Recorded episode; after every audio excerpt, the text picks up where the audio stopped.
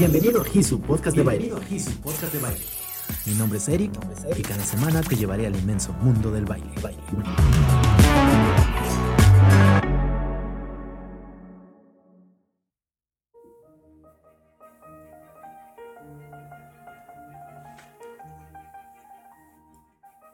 Alumno significa el que carece de luz. Por lo tanto, el maestro es el encargado de alumbrar el camino y la vida de sus alumnos. Y las primeras preguntas que debemos plantearnos al querer dar clases son, ¿para quién estoy enseñando y cómo voy a enseñar? Y la parte fundamental de enseñar algo es conocer y entender lo que estoy enseñando para formar. Por eso recalcamos la parte del qué y cómo enseñar. Rui Pérez Tamayo decía, la ciencia crea y el arte expresa. Por eso enseñar arte es una parte fundamental en la vida de toda sociedad. ¿Qué se necesita para ver en la danza una expresión fundamental de la vida? ¿Cuándo estoy preparado para dar clases de baile? Buenas tardes, este es el cuarto episodio de Hisu Podcast de Baile con el tema Los Maestros de Baile.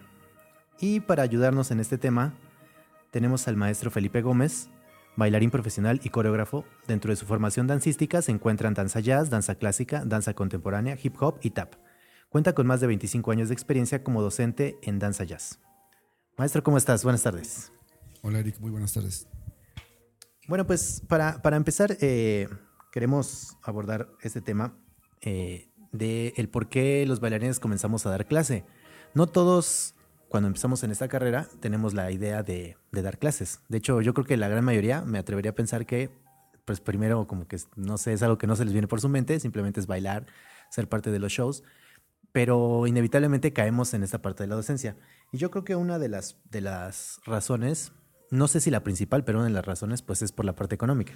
A veces, pues no, no eres parte de ningún show que, que, pues que te, capitalice de manera rápida y entonces lo, lo, más común es que te digan, ah, pues enséñame a bailar y ya lo que tú sabes, ahí te avientas este. O sea, decir, sí, ya me aviento a ser maestro. Pero yo creo que ahí tenemos un, problema porque no lo estás haciendo como por vocación o porque realmente pues sí es tu idea dar clases, simplemente lo haces como para salir de la bronca de decir, bueno, pues con eso puedo pagar mis ensayos, con eso puedo pagar mis clases, con eso puedo pagar mis vestuarios.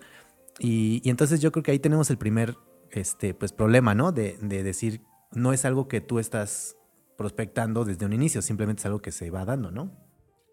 Eh, pues sí, sí tienes razón en, lo que dices. Mira, desgraciadamente eh, por ejemplo, en, un país como México, en donde la cultura y el arte no, no tienen, no son prioridad, eh, la necesidad se vuelve como el, primer motor ¿no? del bailarín para, para, dar clases.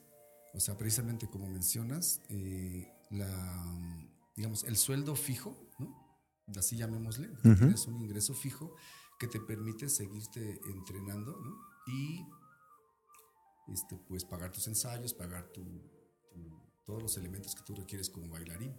Ahora, no hay un apoyo como tal, eh, como en otros países, donde al, tú tener talento, tienes también un, un apoyo económico. Ahora, no se ve, pero pues un bailarín, obviamente te tienes que entrenar, tienes que llevar una dieta, ¿no? Una dieta que te, pues, que te provea un, cuerpo eh, puede ejecutar todo, todo lo que se le, se le encomiende, ¿no? Ya sea tu maestro o tu coreógrafo. Entonces, ya creo que la necesidad sí se vuelve el, el, primer, el primer motivo por el cual un, un bailarín eh, se decide por, por la docencia. Ahora, mencionas una cosa súper importante porque para enseñar, eh, primeramente obviamente hay que tener conocimiento, pero creo que lo primero es la vocación. Es la vocación porque em, el conocimiento como tal sí lo puedes obtener, pero ¿cuántas veces, hemos, eh, eh, ¿cuántas veces hemos escuchado que la gente dice, es que no sabe enseñar? sabe, o sea, la gente sabe que, reconoce que tienes el conocimiento, que tienes la técnica, incluso que eres un excelente eh, bailarín, pero no no, este, no se siente, ¿no? No se siente acompañado, no se siente apoyado por, por el maestro.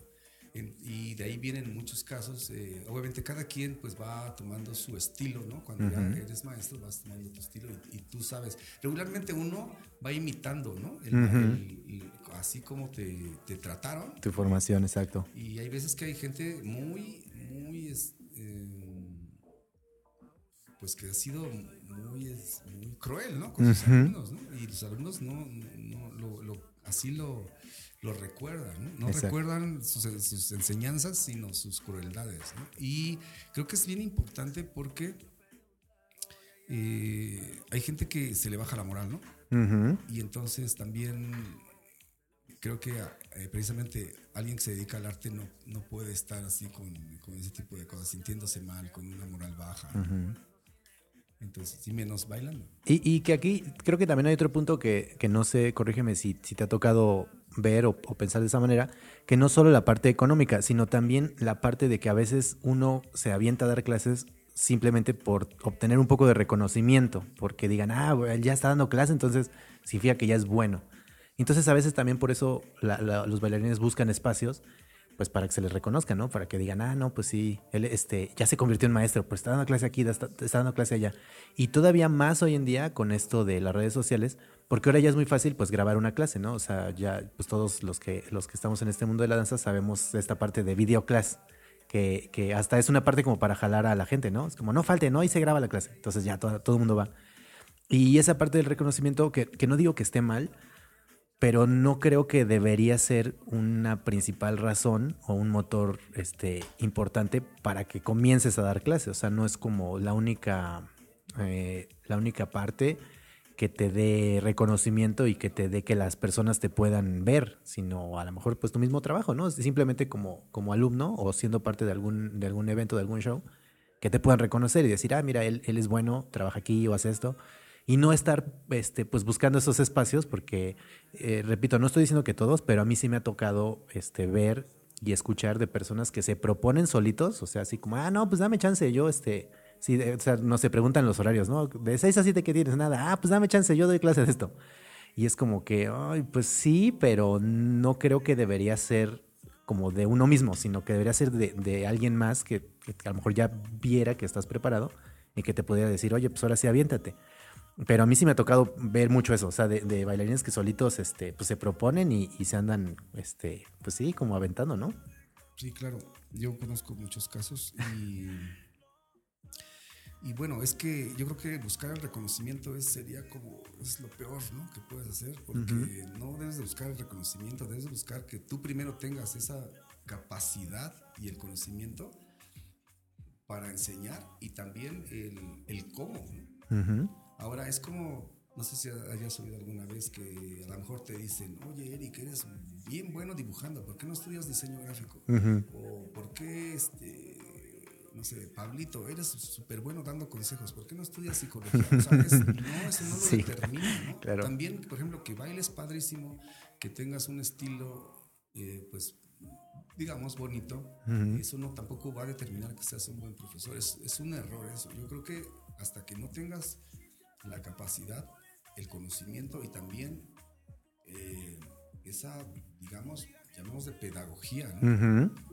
Eh, no puedes aventarte a, dar clases. Les digo, desafortunadamente, pues seguimos. Aquí sí es, bueno, ¿por qué no das clases? Yo he visto muchos chavitos que muy entusiastas sí, pero que desde que ves eh, por ejemplo, han llegado conmigo y toman la clase y desde que los ves hacer el ejercicio sabes que, están mal. Que están mal. O sea, dices, bueno, si tú estás haciendo el ejercicio mal, obviamente vas a, lastimar a alguien, puede lastimarse un alumno tuyo.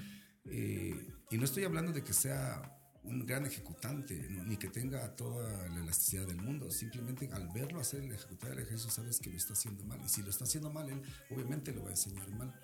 Y entonces dices, bueno, es que él está dando clases y, y tú te sorprendes, ¿no?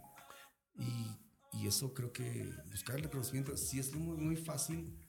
creo que, como tú dices, es, algo que, que, a cierta gente lo empuja a dar clase, pero no es lo más correcto. Sí, y, bueno, creo que en esta época, o sea, la, ventaja que tenemos ahora los bailarines y, que antes yo creo que pues no era pues tan fácil, el, el, el conocimiento que ahora es, está más al alcance. Me explico pues ahora tienes el Internet que ya te abre muchas puertas, tanto el conocimiento teórico como el práctico, o sea, porque teórico, pues fácilmente, no sé, googleas algún estilo y ahí te sale información. Y el práctico, porque igual te metes a YouTube, buscas ahí a tu, a tu bailarín favorito o igual vas como buscando diferentes estilos y vas este, pues aprendiendo de alguna manera de estarlo viendo. Pero de igual manera, o sea, se corre el riesgo de de no acercarte con las personas pues correctas. Yo tuve una experiencia hace, creo que fue el año pasado, de un, compañero que, que, estaba anunciando que iba a ser una compañía de, este, de un estilo.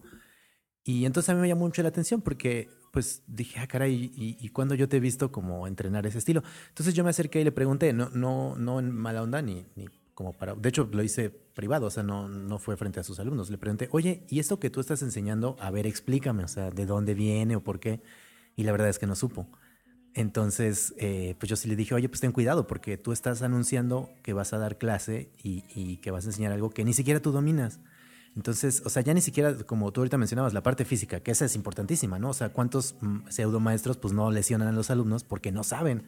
Y, y, bueno, también acá, pues yo creo que los, los, lesionas, pero no sé si llamarlo del cerebro, porque pues, les das una mala información. Y lo malo es que esa gente que aprendió, pues la va a seguir transmitiendo. Y entonces es ahí donde se, empieza a, como a deformar toda la historia, la información. Y por eso luego creo que no nos podemos poner de acuerdo. Por eso, el primero, pues pueden ser los concursos, ¿no? Por eso la gente luego queda inconforme porque no entiende bien lo que a lo mejor le están calificando, pero porque ya el problema fue de raíz, que no saben el origen del estilo que están bailando y entonces creen que fue injusto cuando pues, la información que tienen no es correcta. Y, y, no solo en concursos, sino también, pues no sé, desde, desde grabar un video conceptual o, o, simplemente una coreografía. Y cuando alguien se acerca a criticar, pues por eso viene como que esa, pues como violencia o esa agresividad de, no, pues tú estás mal o tú estás bien. Entonces, creo que, o sea, lo importante para, para todos los que están pensando en, en, dar clases o que están dando sus primeras clases es que estén seguros que realmente la información que tienen, pues es lo suficientemente, pues correcta para que la puedan difundir y que también no, no está de más o no tiene nada de malo a, veces aceptar que no sabes. O sea, a mí, a mí también me ha tocado en algunas clases que, que me hacen alguna pregunta y yo les digo, híjole, la verdad, pues no sé. O sea, ¿para qué les miento? Para nada más para quedar como, ay, el que lo sabe todo o el que no. O sea, ¿sabes qué? Pues eso sí no te lo manejo. Dame una semana y te lo investigo, ¿no? Entonces, creo que, que si bien el Internet y, y todas estas plataformas nos han ayudado, también en, en, igual medida a veces nos han perjudicado porque pues difundimos información que la verdad creo que no es correcta. Eh, sí, mira, sobre todo creo que es algo que tomas, que acabas de mencionar, que yo lo defino como honestidad. O sea, tienes que ser honesto contigo mismo, como dices, saber si estoy ya preparado, si, si, realmente lo que, lo que sé y lo que puedo hacer va a beneficiar a, al alumno. O sea, que al final de cuentas eso no es tu reconocimiento, no es que te vean como un semidios, sino es tu misión que tienes como maestro, ¿no? Mira, por ejemplo, yo te mencioné ahorita, o sea, yo tomé, he tomado clases de varias disciplinas, ¿no? Uh -huh. O sea, he tomado ballet, he tomado contempo, jazz, tap, este, hip hop, algo. Pero, por ejemplo, yo, hay unas cosas que solo he tomado. Yo no daría, por ejemplo, una clase de ballet, porque, o sea, yo he tomado clases de ballet, pero yo no me considero un profesor de ballet. Uh -huh. Eh, y eh, igual he tomado clases de TAP, pero yo no podría dar TAP, o sea, solo he tomado clases de TAP como parte de mi formación. Uh -huh. Yo lo único que podría, este, bueno, que sé y que ya tengo muchos años en esto es en la danza jazz. Uh -huh. Entonces, eh, creo que es eso también una parte, que tú seas honesto contigo mismo y, y que no por, por un, una cuestión monetaria uh -huh. o una cuestión de, de reconocimiento, tú te ya empiezas a dar clase porque no es honesto para ti ni para la gente. ¿no? Uh -huh. Entonces, eh, eso es un punto creo que súper importante. La gente está pagando, ¿no? está pagando para aprender uh -huh. eh, y, y, pues necesita eh, ese resultado, ese, ese intercambio de, de monetario de él uh -huh. por el conocimiento ¿no? y por, como te digo, por ese acompañamiento. Porque hay también muchos casos. Por ejemplo, hay maestros que de repente pues ya están en, en, en el Olimpo, ¿no? y, y, ya también se hacen como muy, um, como, como, muy flojos, pues, ¿no? Uh -huh. O sea, ya si aprendes, si no, ya van y dan su clase. Ese es un caso también que conozco. Eh, veo a sus alumnos también sin, sin avance. Uh -huh. Y ellos sí están, tienen un reconocimiento claro. y tienen un, todo un pues todo, lo, todo hasta arriba, ¿no? Uh -huh. En el Olimpo, pero no, sus alumnos no están recibiendo lo que esperan de, de alguien con ese reconocimiento y con esa trayectoria, ¿no? Algunos, uh -huh. no estoy diciendo. Sí, todos. Ahora, también hay otro, otro caso de maestros que que me acabo hace poquito de enterar que me hicieron un comentario de un maestro que dice que se molesta porque le llegan alumnos principiantes. Ah, caray. Entonces, eh, dices, o sea, ¿qué clase de maestro eres entonces? Sí, que... Que, que no, no, o sea, no te, o sea, te molesta que entre un, un principiante cuando yo también, en, en, en mi opinión, creo que, que, un principiante debe de tener los mejores maestros, precisamente porque es, es, la base es lo más importante, ¿no? O de lo más importante. Entonces es súper importante que tengas un buen maestro, ¿no? Que te, te acompañe, te, te, te te vaya guiando, ¿no? Te vaya guiando y, y no de repente que, que, maestros ya, o sea, quieran que les lleguen los bailarines este, ya súper virtuosos y entonces hacen, solo lo único que pasa es que crece más su ego porque la, su clase está llena de bailarines, pero que ellos no formaron. Uh -huh. eh, recuerdo que hace poco subiste en Facebook, ¿no? Un de esos memes que decía, eh, ¿no? El maestro que le llegan los bailarines buenos, ¿no? Y como uh -huh. que brilla un poquito. Y después el maestro que le llegan los bailarines, este, que va formando poco a poco. Y, uh -huh. ya entonces, al final decía que los, realmente los buenos maestros son los que formaban a la gente desde cero. Exacto. Sí, pues yo, yo eso lo tomé de, de, un, de un, maestro que, se llama Mark Espinosa y, y, él dice eso, ¿no? Dice, ¿quieres ver un, un, gran maestro? Ve su clase de principiantes. O sea, no, no veas la de avanzados porque, pues, como también lo estás diciendo, los de avanzados, pues ya están avanzados y llegaron ahí sin él. O sea, realmente ya tuvieron otro proceso formativo. Pero si realmente quieres reconocer una buena clase de un gran maestro, es ve su clase de principiantes. Es ahí donde te vas a dar cuenta si realmente es un gran maestro o solamente lo hace pues ya como por rutina, por, pues, por dinero, por nada más subirlo al YouTube. Y, y qué digo, o sea, no, no estoy tratando de satanizar que se compartan los videos, que se compartan las clases o esto de la fama. O sea, digo, cada quien tiene su objetivo y yo lo respeto. Lo único que estamos aquí tratando de decir es que pues realmente eh, el, el proceso primero es formativo, ¿no? De uno como alumno. Pero ya después el proceso de ser maestro, también tienes que empezar de cero. O sea, también tienes que empezar a dar primero desde básicos, principiantes, como lo quieras llamar. Y ya después, a lo mejor con el tiempo, ya puedes aventarte a dar a intermedios, avanzados. Pero ese mismo proceso que tú tuviste como alumno, también lo debes de tener como maestro. Y, yo sé que es difícil. Eh, no sé si a ti se, te han acercado tus alumnos en algún momento a preguntar ¿Cuándo estás preparado? O sea, ¿cuándo es cuando tú dices, ya estoy listo? No, no podemos, o sea, no es como una receta que digas, ah, pues necesitas tres años, dos meses, un día y ya, este, ya te avientas a dar clases. O sea, no, no creo que haya una receta. Pero sí creo que es importante acercarte a los maestros de mayor experiencia, o sea, para que ellos también te, den su punto de vista, ¿no? A lo mejor te pueden decir, mira, ¿qué crees que yo creo que no? No porque no seas bueno, a lo mejor eres muy impaciente, por ejemplo. ¿no? O sea, yo te veo que como alumno eres muy impaciente, entonces si así eres como compañero, pues no me imagino como maestro, ¿no? También a lo mejor tú puedes dar una observación de, ¿sabes qué? Que creo que tienes unas ideas muy buenas, pero no las puedes comunicar. Y entonces eso también es un problema. O sea, si a lo mejor estás montando alguna coreografía, que tus ideas son muy buenas, pero pues solo tú lo ubicas en tu cabeza y, y realmente explicarlo es difícil. Entonces no, no sé si a ti alguna vez se, te han acercado alumnos a preguntarte eso, decir, ¿ya estaré listo o todavía no? Y, y, si, y si te ha pasado, no sé, nuevamente cuál es tu consejo o tu opinión.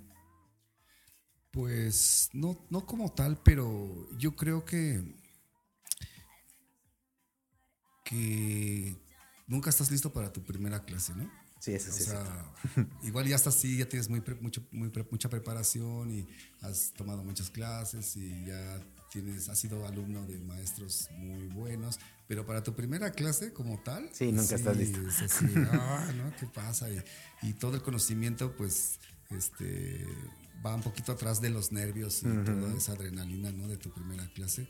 Eh, yo creo que, que sí, eh, bueno, regreso a eso. O sea, por ejemplo, tú puedes ser, este, como dice, o sea, ser eh, desde el maestro más humilde hasta el más este, ególatra, pero siempre te, creo que tienes que darle a tu, a tu alumno lo que necesita, ¿no? Uh -huh. Para eh, esa misión, ¿no? Y, y, y, la misión no es ni que te alaben ni uh -huh. nada, sino simplemente del maestro tiene que ser pues la enseñanza. ¿no? Eso es lo que, como tú dices, bueno, sí, yo también respeto, hay gente que, pues, bueno, cada quien sabe cómo se conduce, sí. pero creo que al final uno, o sea, yo, si entro a algún lado como, como alumno, yo, este, yo espero que, que por lo que estoy pagando, o por lo, a la diferencia de algunos lugares donde no pagas, pero bueno, uh -huh. por, lo que, por tu tiempo, por lo que sea, tú esperas que el maestro te, te, enseñe, ¿no? Y eh, creo que también eh, tú cómo te sentiste como alumno, tu primera clase, así me gusta eh, que, que, ya cuando doy clase el maestro se sienta, o sea, pero, bueno, el, maestro actúe de manera como tú querías que tu maestro actuara cuando fuiste principiante, ¿no? Entonces, por ejemplo, tú ves las caritas, sobre todo en baile, ¿no? O sea, en danza, ves las caritas de miedo de los principiantes. sí. O sea, de entrada ahí creo que es importante, fíjate que, este, pues, no sé, pues te digo, acompañarlos y no, no, no olvidarlos, como te digo, algunos meses, bueno, ya como tú eres nuevo, pues ahí alcánzanos. Sí, al, rinconcito. igual a lo mejor si tu clase es como hablemos, digamos, entre comillas, multinivel, ¿no? Que de repente pues tienes tus avanzados y va llegando gente nueva, no te vas a detener, claro, ¿no? Pero sí, pues vas dándole un empujoncito, ¿no? Para que pues, vaya aprendiendo, si es que no, no puede hacerse de un nivel como tal para él, ¿no? Obviamente también si el chico, si tu clase es muy avanzada y el chico es muy principiante, pues le recomiendas ya sea otra clase o otro lado, donde vaya a entrenarse desde las bases, porque eso es lo que realmente te va a formar, ¿no? Eh, y entonces yo creo que, es, bueno, más como, como yo lo veo en cuanto al... Yo trato de dar eh, a mis alumnos lo que yo buscaba cuando era principiante. Ese es como mi... Este, tu ideal. Mi idea.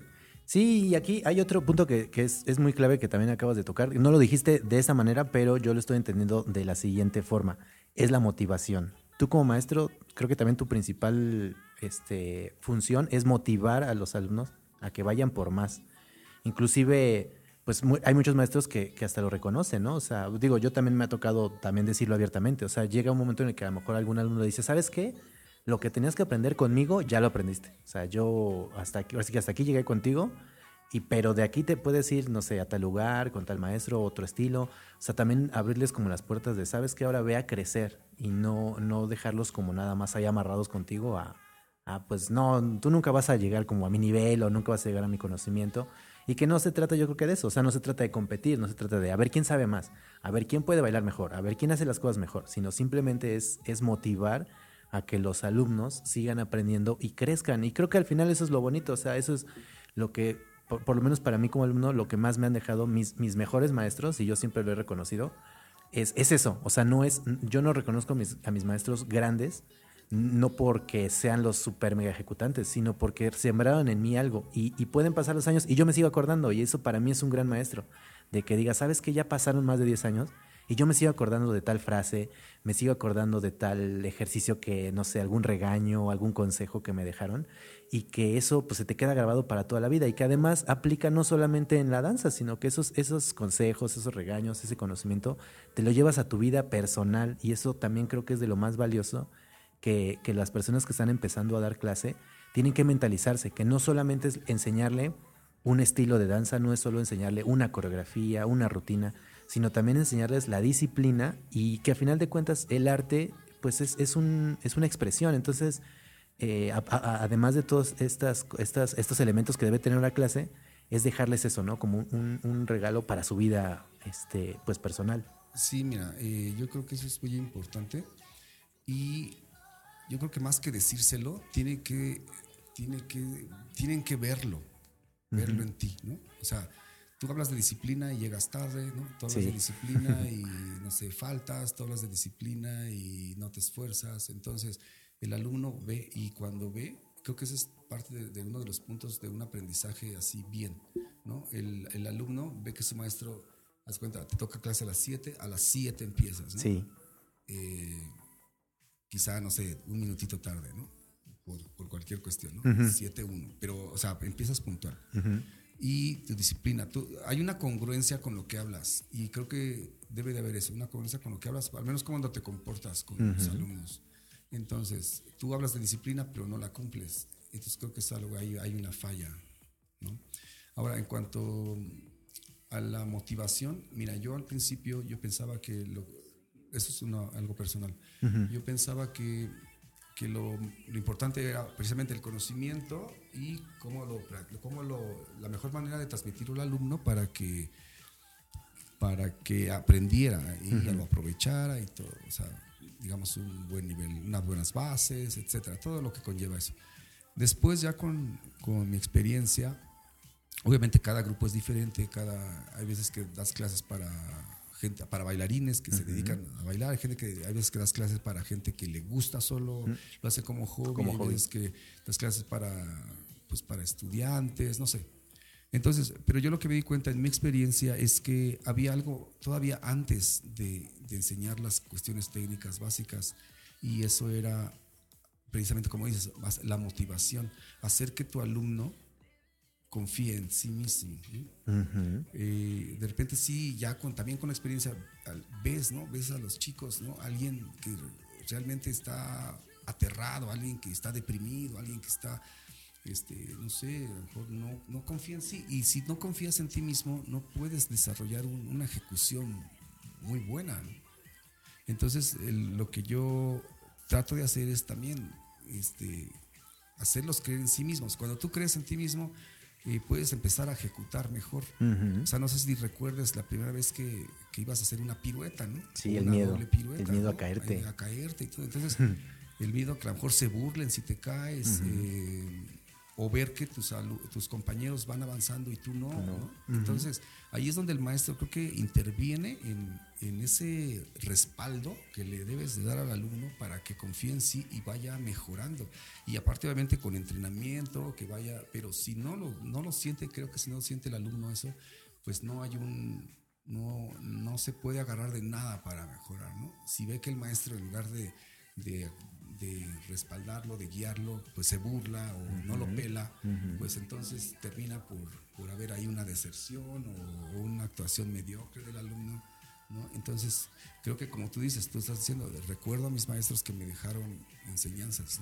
Y a lo mejor eh, pasa, ¿no? Te haber pasado que tienes un alumno que sí dices, no, es que tú sí deberías de dedicarte, porque tiene unas aptitudes y unas capacidades y todo, ¿no? Todo lo que se requiere para ser un bailarín. Entonces, eh, pues ya también lo animas, pero hay gente que, no, pero no por eso vas a, enseñarle menos o vas a apoyarlo menos o vas a, darle un, acompañamiento en su aprendizaje menor que aquel que, lo que pues sí se ve que, tiene aptitudes para, para, la vida dancística.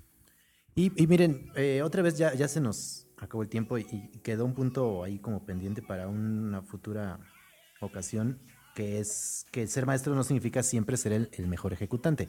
Eh, digo, yo nada más aquí lo pongo como rápido sobre la mesa. Un ejemplo que yo tengo muy claro y que, siempre que hablo de este tema con alguien, siempre lo pongo.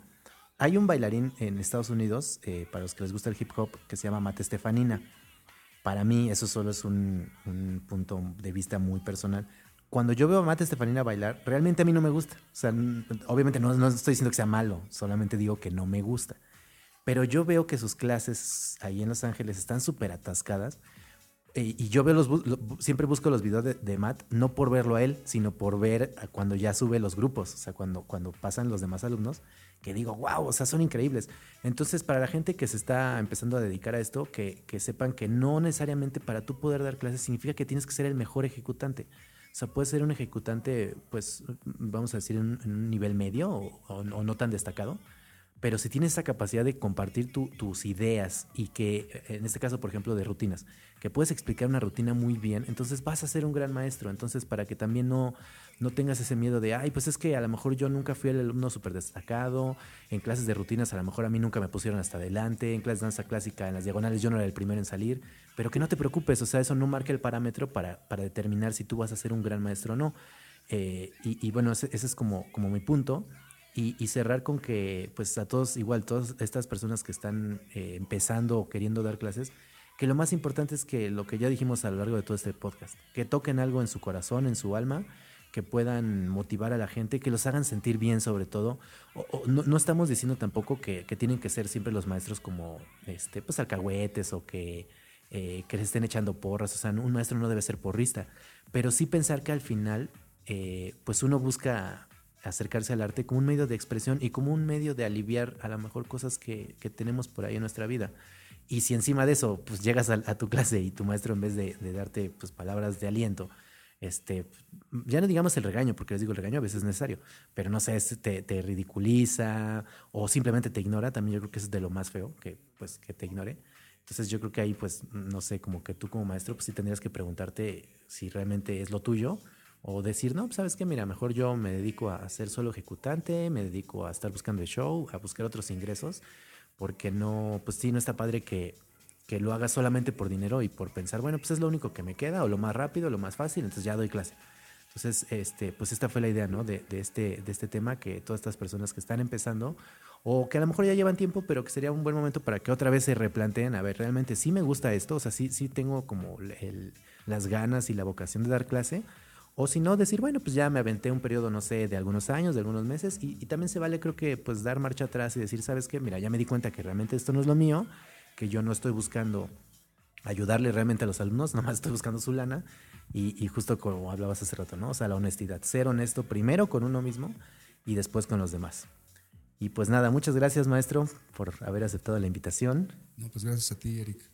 Eh, espero que en futuras ocasiones nos puedas volver a acompañar, porque repito, este, este tema pues todavía da para muchas más cosas, se quedaron así como algunos puntos en la, en la mesa, pero ahí, ahí nos estaremos este, viendo. Y nada más para finalizar, no sé si quieres compartirnos tus redes sociales para que te sigan, te busquen, tengas más fans. Pues ahorita como en, danza no tengo redes, eh, soy un poquito todavía este, renuente a eso. Ok, ok. Eh, pero bueno, próximamente te, te, anunciaré, este, porque sí tengo un proyectillo ahí de empezar así como en danza. Ok, ok. Eh, entonces en, en breve te, te daré todas las, redes. ok, entonces en cuanto tengas eh, este, ya las redes de, este proyecto, lo, pasamos aquí para que la gente te siga. Ya saben, yo en Facebook y en Instagram, Eric Hisu.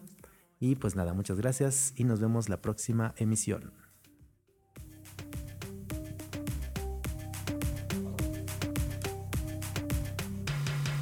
Esta es una producción de Estelar.